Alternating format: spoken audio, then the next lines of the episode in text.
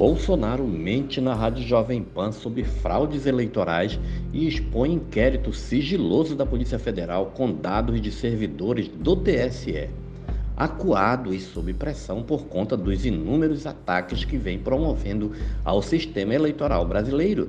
O presidente Jair Bolsonaro foi entrevistado na Rádio Jovem Pan, que também está na mira da CPI da pandemia por divulgar notícias falsas e durante o programa mentiu sobre uma invasão ao sistema eletrônico do Superior Tribunal Eleitoral e, de quebra, ainda divulgou em seu perfil nas redes sociais o inquérito sigiloso da Polícia Federal sobre o suposto ataque.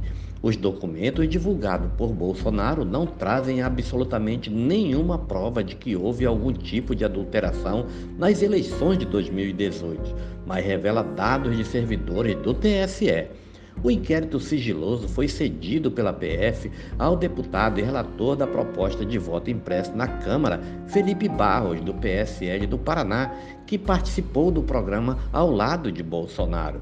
Na entrevista à Jovem Pan, Bolsonaro atribuiu à Polícia Federal a conclusão de que o resultado das eleições de 2018 poderia ter sido fraudado.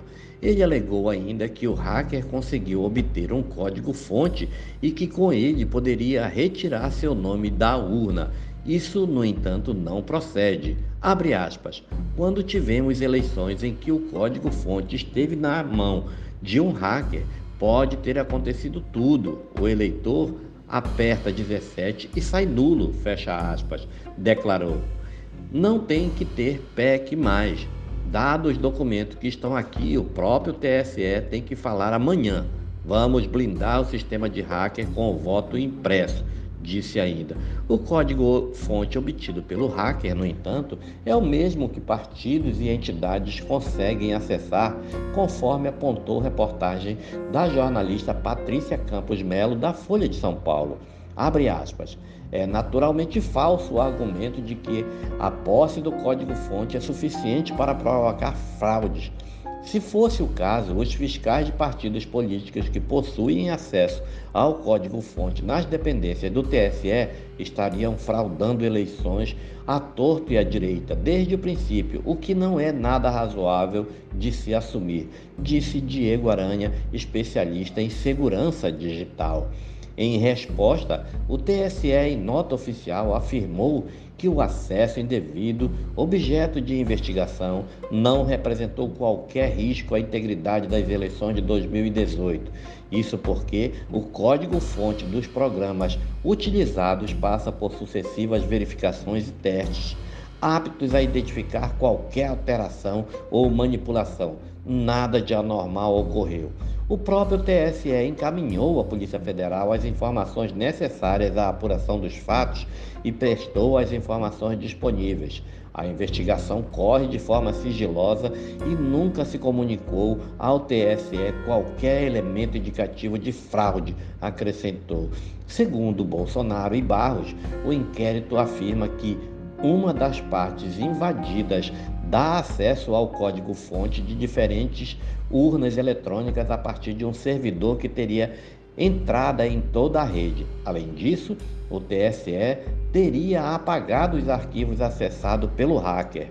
No entanto, o tribunal desmente e diz que cabe acrescentar que o código-fonte é acessível a todo tempo aos partidos políticos, à OAB, à Polícia Federal e a outras entidades que participam do processo.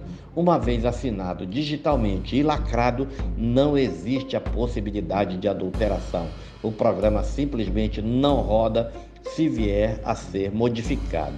O TSE informa que os sistemas usados nas eleições de 2018 estão disponíveis na sala cofre para os interessados, que podem analisar tanto o código-fonte quanto os sistemas lacrados e constatar que tudo transcorreu com precisão e lisura, completa o texto. Barros declarou que o inquérito está em andamento. Segundo o deputado, o processo foi incluído em uma investigação sobre uma invasão ao sistema da Advocacia Geral da União. O parlamentar diz não ter acompanhado o andamento da apuração após a anexação. O congressista, que é relator da proposta de emenda à Constituição sobre o voto impresso na Câmara, disse que solicitará ao Parlamento a abertura de uma comissão parlamentar de inquérito para investigar o caso. O TSE ainda não se manifestou. Esse é mais um podcast do site newsrondônia.com.